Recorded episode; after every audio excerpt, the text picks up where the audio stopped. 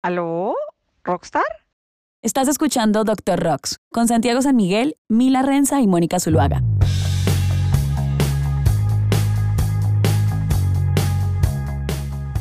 Hola, bienvenidos nuevamente a un nuevo episodio del Doctor Rocks. Acompañándome como siempre mis grandes colegas y amigos Santiago San Miguel y Mónica Zuluaga. Hola a todos, ¿cómo están? Hola a todos, un saludo, un abrazo. Acá otra vez contando historias de lo que nos gusta.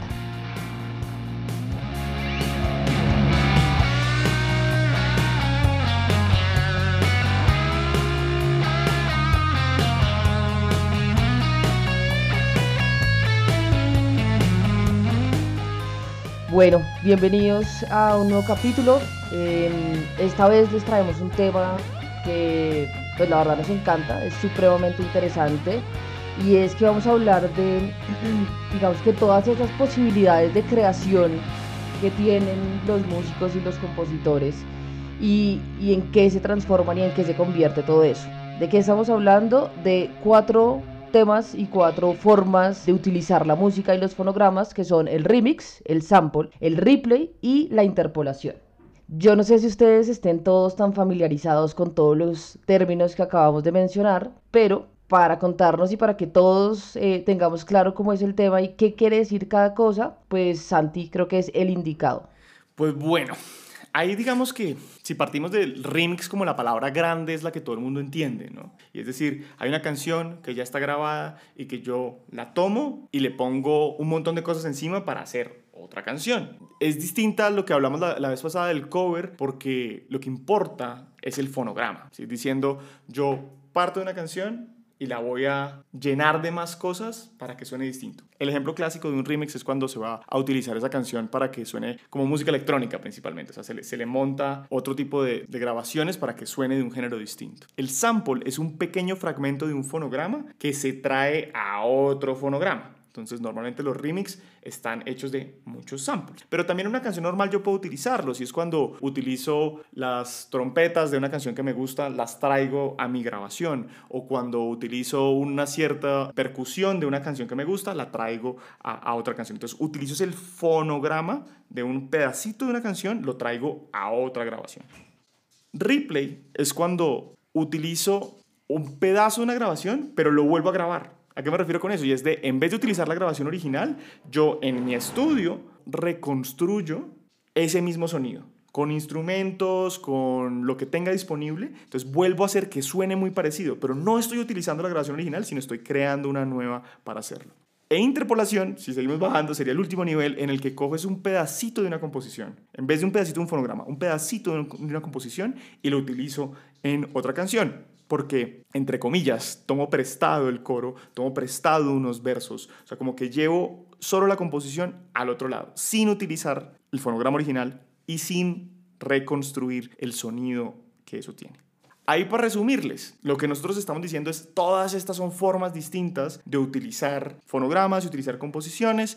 Casi todo entra dentro de la casilla del remix, pero lo más importante de cada una de estas categorías, remix, sample, replay e interpolación, es saber exactamente qué elemento estoy utilizando. Cuando hago un remix, estoy utilizando un fonograma principal original y una composición. Cuando utilizo un sample, estoy utilizando igualmente un fonograma y estoy utilizando la composición subyacente. Cuando hago un replay, el fonograma va a ser mío, pero estoy utilizando la composición de alguien más. Y cuando hago una interpolación, lo mismo. El fonograma va a ser mío, pero la composición subyacente estoy utilizando algo de alguien más. Marea, ¿no? pero, pero, yo creo yo creo que la mejor forma como de, de, igual, yo creo que esto les va a tocar escucharlo unas dos veces, porque no es tan fácil, es muy interesante, entonces creo que va a estar bien. De pronto si les damos un par de ejemplos o un ejemplo de cada una de esas categorías de uso de programas y de composiciones, puede que quede más claro. ¿Tienes dudas sobre la industria musical? Pregúntale al Dr. Rox. Un ejemplo de remix Puede ser cualquier canción o cualquier remix que ustedes hayan escuchado de El ritmo de la noche o The Rhythm of the Night. Pueden encontrarlos todos, enteros. Hay todos los que ustedes quieran encontrar. ¿Alguien tiene por ahí un uso de sample famoso que tenga como a la mano o que le guste mucho? Eh, Somebody That I Used to Know, por ejemplo. tiene un sample de una canción brasilera en las guitarras del inicio. Un replay bueno que yo tenga a la mano y que, y que sepamos que existe es eh, una canción de Alcolíricos que se llama La Típica, en donde usan eh, ciertos instrumentos que se usan en, en Cariñito, que es la canción que toman de base al principio. Entonces, en esa canción, digamos, es importante ahí ver que, o sea, pareciera que están utilizando El fonograma. el sample de la canción original, pero no, ellos hicieron una nueva versión, digamos, un nuevo fonograma para poder tener esos pitos en ese rollo. Eso es un replay. Exacto, los vuelven a grabar para que suenen lo más parecido posible a esa grabación original sin tener que usar la grabación original. Y la interpolación, que es en donde solo usamos un pedacito de la interpretación, pues por ahí hay bastantes. eh, puede ser incluso Bagdad de eh, Rosalía. Ella usa un pedacito de Cry Me a River de Justin Timberlake. Eh, los que no la hayan escuchado, vayan a escuchar esa joya, es muy bonita. Cuando mucha gente habla de que, en el reggaetón están reciclando canciones, casi siempre es una interpolación. Y es porque están tomando el coro de otra canción y lo están utilizando en una nueva. Pero no siempre están utilizando un sample, no siempre están haciendo un replay, no siempre están haciendo un remix. Muchas veces lo que están haciendo es tomando, digamos, la letra y la melodía de, otra canción, pero en un solo pedacito, en un pequeño fragmento, y lo están utilizando al otro lado. Eso es una interpolación. que yo creo que es relevante eh, en esa diferenciación que ahorita me, me decía Santi, eh, en la interpolación tomo la melodía de la voz, o el, instrumento principal que en una canción es la voz, y eh, interpreto un, verso o un extracto pequeño de la voz. En cambio, en el replay, lo que yo reproduzco y ejecuto en grabación es algo de la parte instrumental de la canción original. Para evitarme usar el fonograma, replico en la interpretación o en la ejecución esa grabación de ese extracto de instrumentos. Sigue a Hemisferio Derecho en Instagram como arroba hemisferio derecho legal. Como se pueden dar cuenta, pues usar cada uno de estos elementos y las variaciones entre ellos implica tener muy claro a quién toca pedirle permiso para poder hacer un remix, sample, replay o interpolación. Para saber a quién tengo que pedirle permiso, lo más importante es identificar, como mencionaba Santi hace un momento, qué derechos estoy usando. Si yo estoy usando el derecho del fonograma, pues tendré que pedir permiso al dueño de esa grabación o de ese máster que estoy usando. Si yo voy a hacer uso de la composición, de la obra musical, tendré que pedir permiso, en ese caso, de- del autor o del titular de esos derechos. Si yo necesito el permiso del fonograma, pues yo tendría que buscar al dueño de esa grabación que podrá ser un sello o una disquera o podrá ser el artista mismo, ¿cierto? E- Es muy común en, en la industria independiente que el mismo artista sea su compositor, su intérprete ejecutante y su productor fonográfico. Entonces tendría que pedirle ese, ese derecho. Y respecto de la obra musical, que es la que estaría contenida en estas cuatro modalidades que, que menciona Santi, tendría que pedirle permiso al dueño de esa, de esa obra musical, que podrá ser eh, eh, directamente el compositor o la editora o a través de la entidad que para el caso de Colombia tramita esos permisos de lo que hablamos en un capítulo que también les recomendamos escuchar que tiene que ver con cómo hago un cover legalmente cómo garantizo que ese uso de una canción de otro, no fonograma, ojo, sino obra musical, está, digamos, bien hecho, legalmente hecho. Entonces, lo primero eh, será para saber a quién tengo que pedirle permiso, hacer esa diferenciación de si estoy usando fonograma o fonograma y obra musical. Ahí yo quisiera hacer un complementillo. Y es, no sé si ustedes se acuerdan que más o menos en los 2000, como en la mitad de los 2000, hubo como toda una tendencia que los DJs de house estaban utilizando canciones viejas de jazz y utilizaban como pequeños fragmentos, coros para hacer sus versiones. Ahí, digamos, el juego que estaba pasando ahí era que esos fonogramas y esas composiciones subyacentes estaban saliendo al dominio público. Entonces, cuando una canción ya está en el dominio público, o sea, los derechos ya expiraron del fonograma o de la composición, pues se pueden hacer remixes, samples sin ningún problema porque sus derechos no están vigentes. Una pequeña advertencia. Casi siempre, por regla general, el fonograma tiene una, una duración de sus derechos menor al de la composición. Entonces, a veces le dicen a uno, sí, estamos utilizando unos, unos samples de una orquesta cubana de los 40. Eso ya está en dominio público.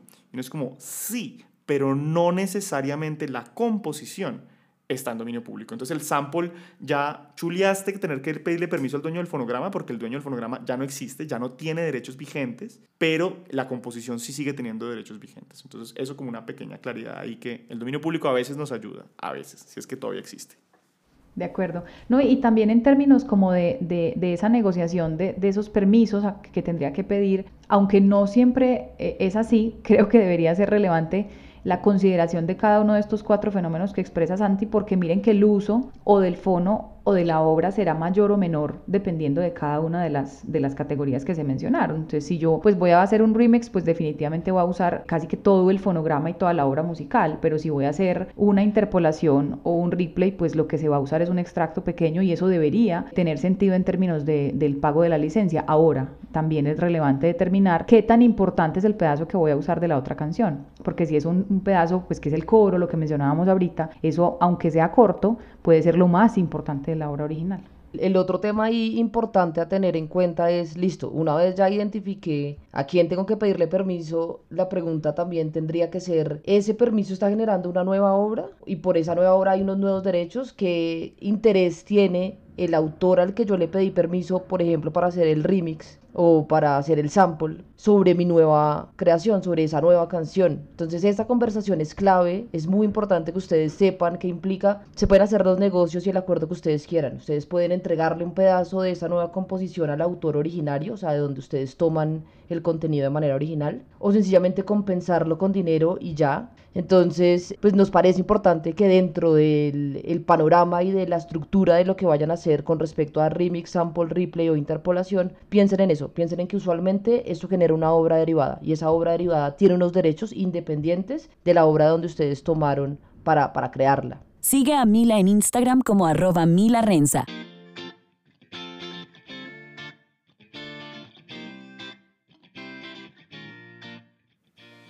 Ahí lo que hay que tener en cuenta es que eso todo debe recogerlo lo que llamamos la licencia. Entonces, cuando uno pide un permiso, el titular de ese derecho le da a uno permiso para utilizarlo en ciertas condiciones y eso debe quedar escrito en la licencia, que la licencia es el contrato básicamente, donde se define exactamente qué permiso me están dando y yo como usuario qué tengo que hacer o qué estoy dando en contraprestación. Las condiciones de esa licencia, dependiendo de con quién estemos hablando, se pueden negociar más o menos, pero la regla general es que eh, en esa licencia muy probablemente el titular originario va a tener algo de participación en esa, en esa obra derivada, normalmente con unos derechos de remuneración.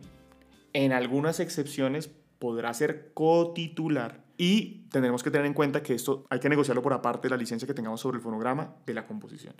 Como recomendación, sobre los fonogramas, uno no debería tener cotitularidades. El fonograma con cotitulares se vuelve muy difícil de, de, manejar, de trasladar, de utilizar de forma correcta, entonces casi siempre el acuerdo es sobre dinero de frente y eventualmente unas liquidaciones eventuales. En la coautoría, digamos que no es problema que haya cotitularidades porque los sistemas de, de recaudo y de uso, digamos que, que están más más enfocados en que haya varios titulares al tiempo reclamando, entonces no genera tantos problemas. Pero en el caso del fonograma sí pone algunas trabas que pueden ser complicadas. En todo caso, yo creo que, que tanto en esa licencia y en caso que se defina esa eh, distribución porcentual de, de, lo que se gane, de regalías, lo que, lo que Santi hablaba pues como de la participación en el ingreso, todo eso se puede dejar de manera expresa, es decir, quién asumiría el control, quién asumiría la administración, qué permisos habrá o no que pedir en adelante, que lo ideal sería que si uno adquiere una licencia para un uso de estos, pues no tenga que pedir permisos posteriores para ningún uso adicional que uno quiera hacer. Entonces, eh, la clave en ese punto sobre quién recibe plata, cuánta plata recibe, recibe, cuáles son las condiciones de ese permiso, sin duda tienen que estar muy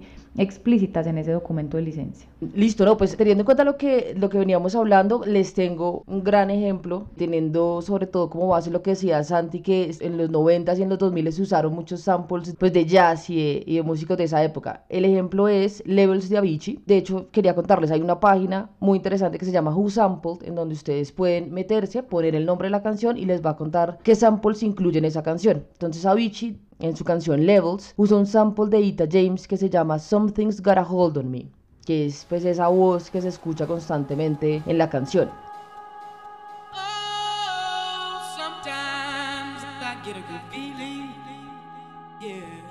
Cuando uno va y revisa los créditos de esa canción, eh, se da cuenta que, bueno, es interpretada por Avicii y cuando hablan de los créditos de composición, salen los compositores de la canción de Ita James. En especial, pues sale Ita James eh, en este lugar como compositora. ¿Qué quiere decir eso? ¿Qué nos indica? Que ella tomó o posiblemente tenga una remuneración como coautora de esa nueva canción, es decir, de Levels de Avicii, y esté obteniendo remuneración por el uso de su canción dentro de esta nueva obra. ¿Todo esto para qué? Para invitarlos pues a pensar quiénes serían y quiénes recibirían remuneración sobre todas esas obras derivadas de hacer un remix o un sample o un replay o una interpolación. Cuando se genera un remix, usualmente hay una obra derivada y en esa obra derivada tendremos que revisar si el compositor originario, o sea, de a quien se le pide permiso, desea o no tener interés sobre esa nueva canción.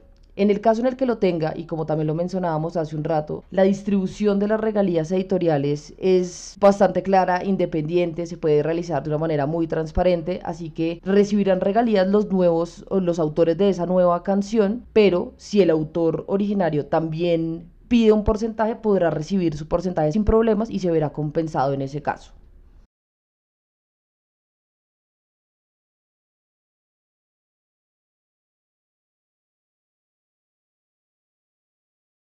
Viene nuestra sección favorita por la que siempre esperamos y ustedes esperan en este capítulo. Eh, a continuación vamos con las historias de terror. Historias de terror. historias de terror. Historias de terror. Yo quiero empezar con la propia historia de terror para sacarla de la mesa. Y es porque la típica historia de terror sobre los samples, siempre uno viene a hablar de The Verb con Bittersweet Symphony, utilizando un sample de una canción de los Stones en un sinfónico que hicieron. No voy a mencionarlo porque hay demasiados posts en el mundo hablando de esta, esta historia. Es la verdadera historia de terror, que en el fondo se resume en que ellos utilizaron un sample de una grabación anterior para crear esta nueva canción, obtuvieron la licencia, la obtuvieron legalmente y luego el management de los Stones dijo que ellos habían incumplido esa licencia y que habían utilizado más de lo que les había correspondido y al final los demandaron. Los Stones se quedaron con el fonograma y se quedaron con la composición al punto que se cambiaron los créditos diciendo que Ashcroft no había compuesto la canción sino que habían sido Mick Jagger y Keith Richards que ese año además esa canción estuvo nominada al Grammy a Mejor Canción y el Grammy a Mejor Canción se le pues, se nominan a los compositores y estaban Mick Jagger y Keith Richards nominados como compositores de una canción que ellos ni siquiera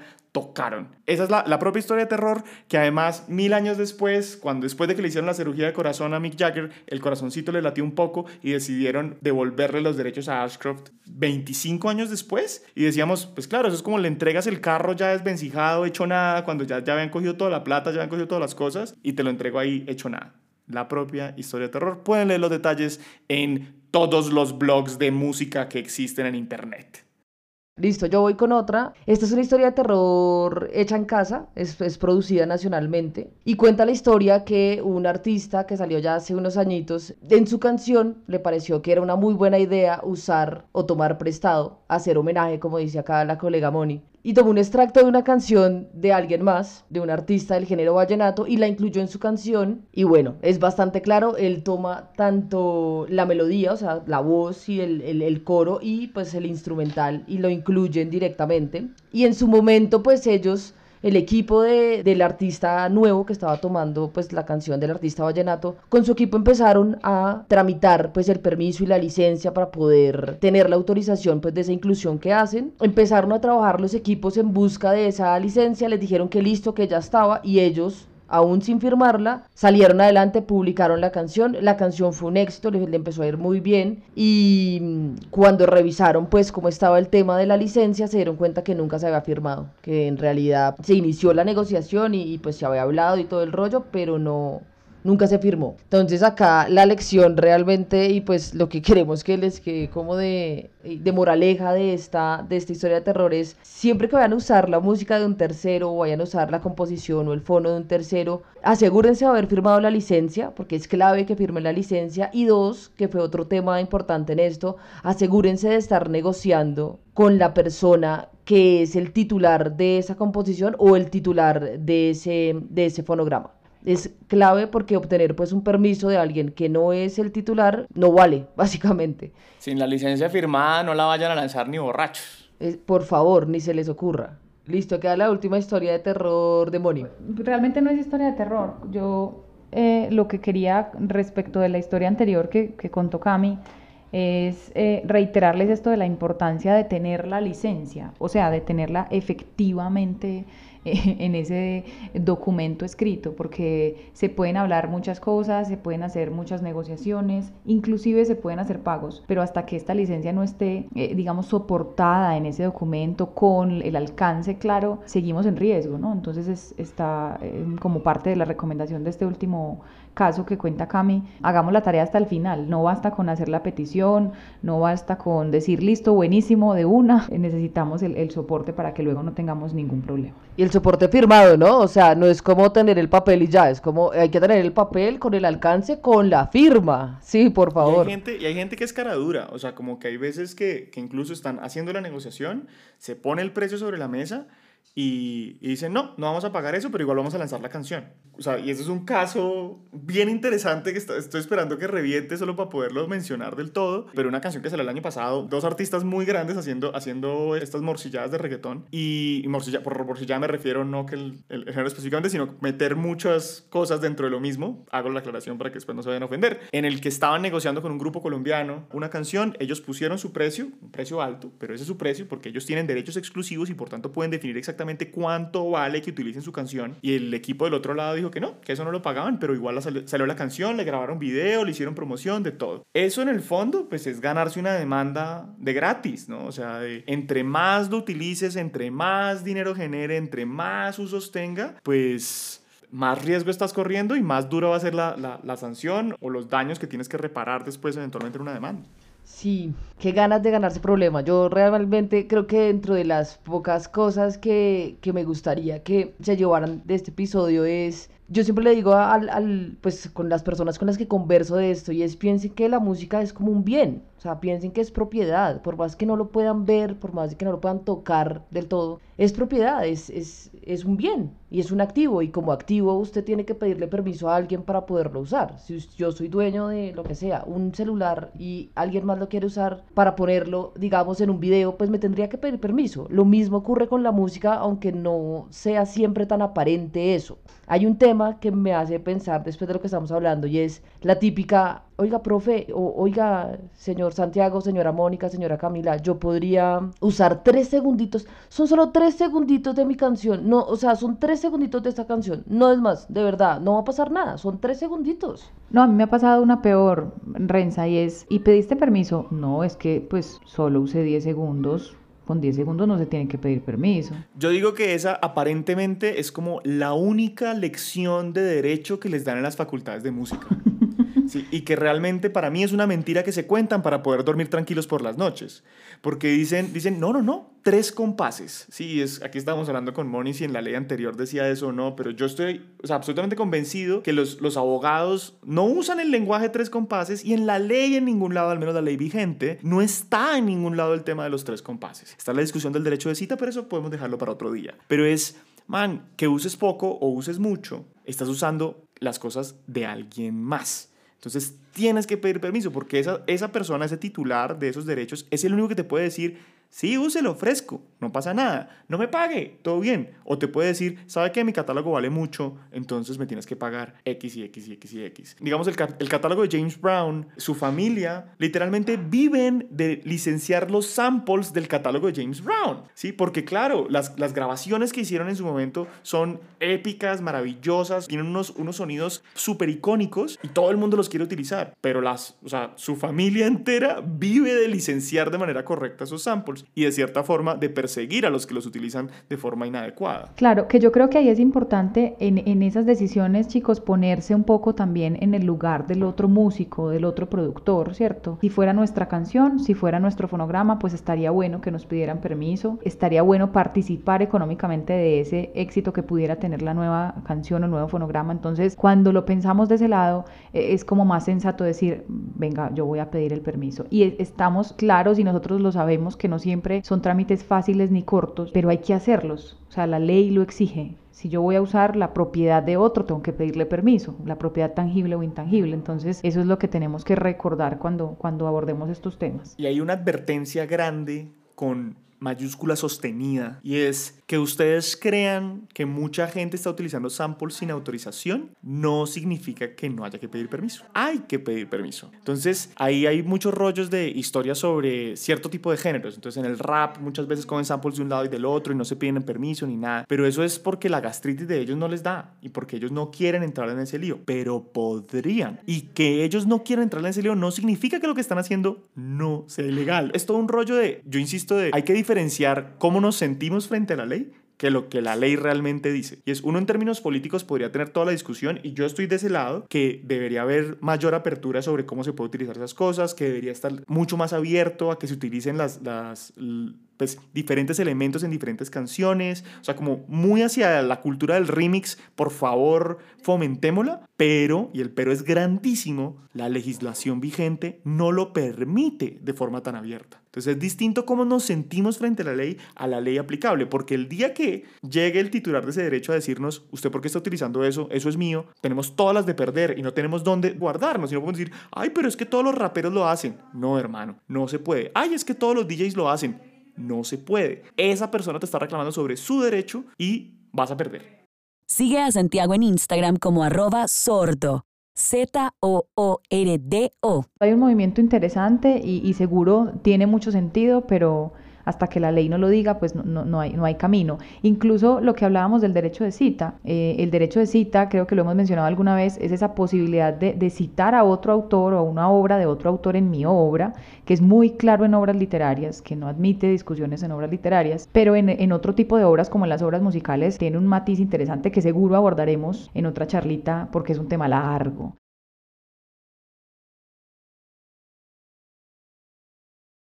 Yo les quiero decir una cosa, ley, ley 86 de 1946, dato ñoño del podcast de hoy, es la legislación antes del 82, que es la que, la que nosotros tenemos actualmente. En su artículo 15 decía que se permitía la transcripción sin exceder mil palabras o cuatro compases de música. Ese es el origen de lo, de lo ridículo. Mierda, pero mil palabras es un montón, o sea, el man no puede transcribir un ensayo. Si se pasa el ensayo, si se, se pasa el ensayo ya no puede, hermano, ya. No, y cuatro compases fue lo único que le quedó a todos los profesores de música y lo siguen replicando. Lo que venimos a decirles acá en términos evangélicos es, no más, basta, o sea, basta con lo de los cuatro compases. Esa ley no está vigente, amigos, Esa, No eso es, es, importante. No existe, sí. no. Mito urbano. Si ustedes escuchan lento de J Balvin con Mister Easy se van a dar cuenta que el man hace una cita. No les voy a decir en dónde, pero hace una cita. Y además piénsenlo en los niveles que está pasando. Y es, si esta gente, el dueño de esa, un, dos, cuatro palabras que las usa con su ritmo original, se fastidia, pues nos toca sentarnos todos a comer crispetas y ver cómo se desarrolla este problema. Porque de poder hacerlo, puede hacerlo. Igual hay o sea, movimientos culturales muy interesantes. Pues siempre me ha parecido interesantísima la movida de, del ritmo exótico en el Chocó, en Colombia. Sí, o sea, que es toda una movida cultural que gira alrededor de usos no autorizados de samples de canciones de Michael Jackson. Exactamente. O Ese sea, es el requisito de es- entrada. Es, muy loco. Es el requisito de entrada, o sea, tienes, tienes que coger a Michael Jackson y, y morcillarlo y hacerlo tuyo con esta, esta fusión entre todos estos géneros como salsa choque y demás y hacer... pues, lo- con esta chirimía y con este bullerengue que tenemos en la piel. Es una cosa maravillosa. Por favor, el que no lo haya escuchado, vean esta. O sea, uno lo mira y entonces se le pone rojo los ojos de pensar en todas las infracciones, pero es una cosa No, muy man, bonita. Es, es bellísimo. Hablando con algunos de estos chicos, alguna vez les preguntamos como, hey, ¿y ustedes o sea, pidieron los, los permisos o no? Dijeron, no, nosotros fuimos a Psycho y en Psycho nos dijeron que no había problema. Y uno es como, man, ¿cómo así que fuiste a Psycho? Psycho no tiene que ver nada en esto, ¿de qué hablas? A mí me, me, me, me genera mucho, mucho desconcierto, es como la gente cree que Psycho soluciona todo. Sí, puro desconocimiento. O sea, ahí. como que no existe otra entidad en el mundo. Y si escuchan este podcast, la idea es que entiendan que hay más agentes de la industria musical, más agentes de diferentes titulares y cadenas y administradores, y no todo lo soluciona Psycho. O sea, eso no es problema de ellos. De acuerdo, de acuerdo. No porque no quieran, sino porque no les toca. O sea, son derechos distintos, usos distintos. Eso es lo importante que, que tenemos que entender. En algún punto Psycho sí daba licencias para hacer covers. pero principalmente para temas físicos. Entonces también es lo mismo, van a Psycho, piden el permiso y Psycho les da unos permisos de reproducción de las canciones, pero no queda claro tampoco si es para digital, no es para digital, cuántas reproducciones. Les cobran baratísimo, entonces pues creen que ahí la licencia cubre todo y pues no es, no es cierto.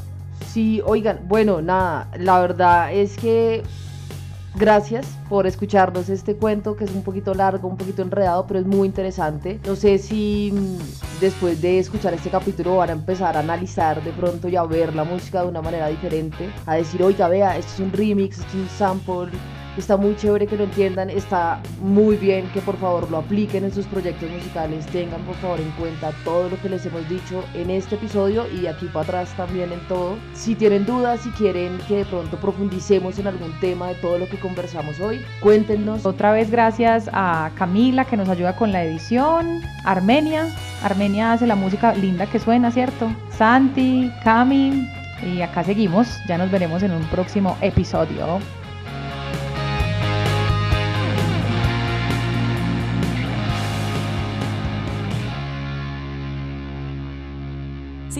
Este tema y quisieras saber más, puedes encontrar información adicional en el sitio web derecho.rocks y en hemisferioderecho.com.co. También puedes enviarnos tus preguntas por mensaje directo en Instagram a arroba derechorocks o arroba hemisferio derecho legal.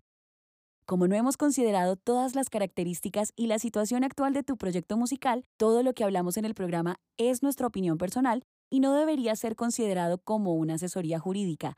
Este programa es creado únicamente con fines educativos y de entretenimiento. Esperamos que lo hayas disfrutado. Nos vemos a la próxima.